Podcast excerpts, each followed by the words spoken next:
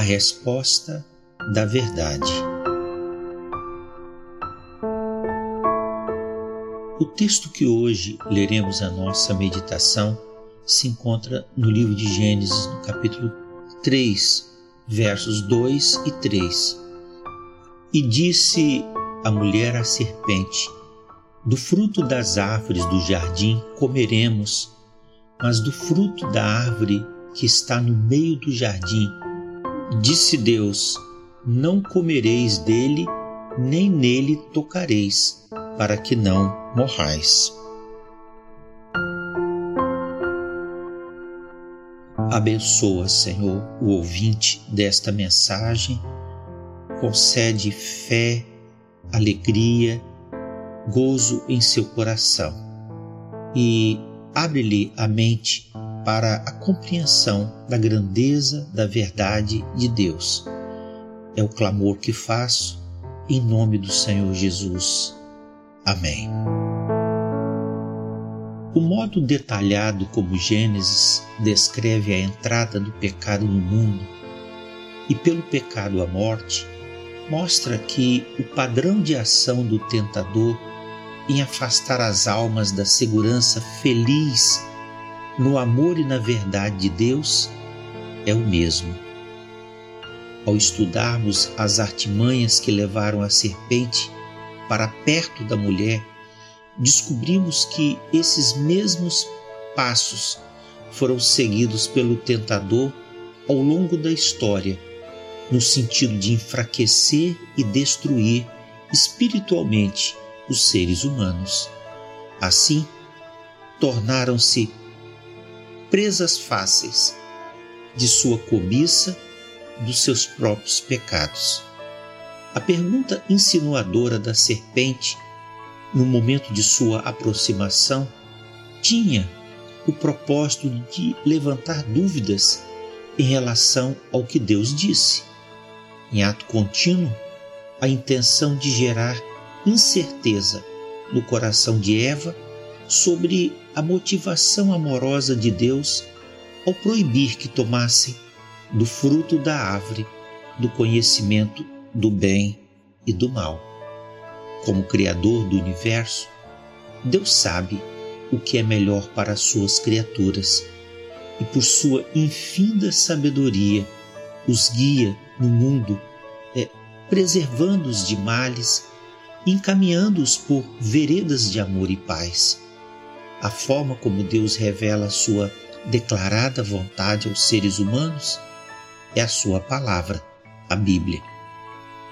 A Bíblia é na realidade, a coleção de todas as palavras que expressam o cuidado e o zelo de Deus por suas criaturas ao longo dos séculos, que aprove a inspiração divina reunir. Assim, nada pode ter mais poder de interesse para nós do que o conhecimento da vontade expressa de Deus através da Sua palavra e prestar a ela, a palavra de Deus, uma obediência inteligente e inflexível.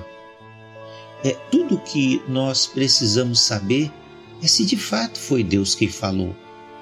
A nossa obediência à palavra de Deus se resume à questão de simplesmente ser a palavra de Deus.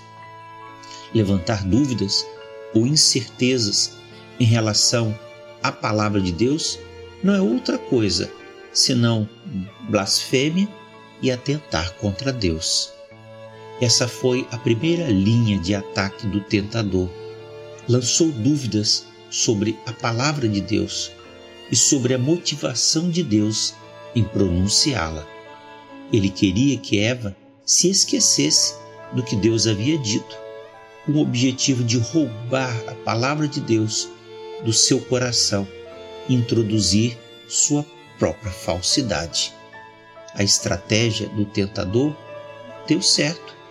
A resposta de Eva mostrou que ela seguiu a sugestão da serpente em mudar as palavras de Deus. Se compararmos a ordem de Deus no capítulo 2 de Gênesis com as palavras que ela disse, veremos que Deus disse que de toda a árvore do jardim comerás livremente. No entanto, Eva deixou de fora a palavra livremente e disse apenas que do fruto das árvores do jardim comeremos. E acrescentou em sua resposta a expressão: nem nele tocareis, uma ordem que Deus não havia dado. Essa sutil mudança deu indicação de que Eva começava a duvidar da bondade e da sinceridade de Deus. Isso era tudo que a serpente desejava. E quando nos esquecemos exatamente do que Deus disse, abrimos uma janela para que a dúvida ou a incerteza se intrometa no campo da nossa comunhão com Deus. A contradição ou a insegurança em relação à compreensão da palavra de Deus em nossa vida abre espaço para que seja levado adiante o plano do mal de mudar a verdade de Deus em mentira. E como veremos, foi exatamente isto que aconteceu no jardim do Éden e que permitiu que a serpente desse mais um passo adiante. Quando a fé vacila, os pensamentos não estão firmes nos conselhos de Deus, existe hesitação sobre qual a melhor escolha a fazer, grandes vantagens são oferecidas ao tentador. Deleito-me em fazer a tua vontade, ó Deus meu. Sim, a tua lei está dentro do meu coração. Que Deus o abençoe.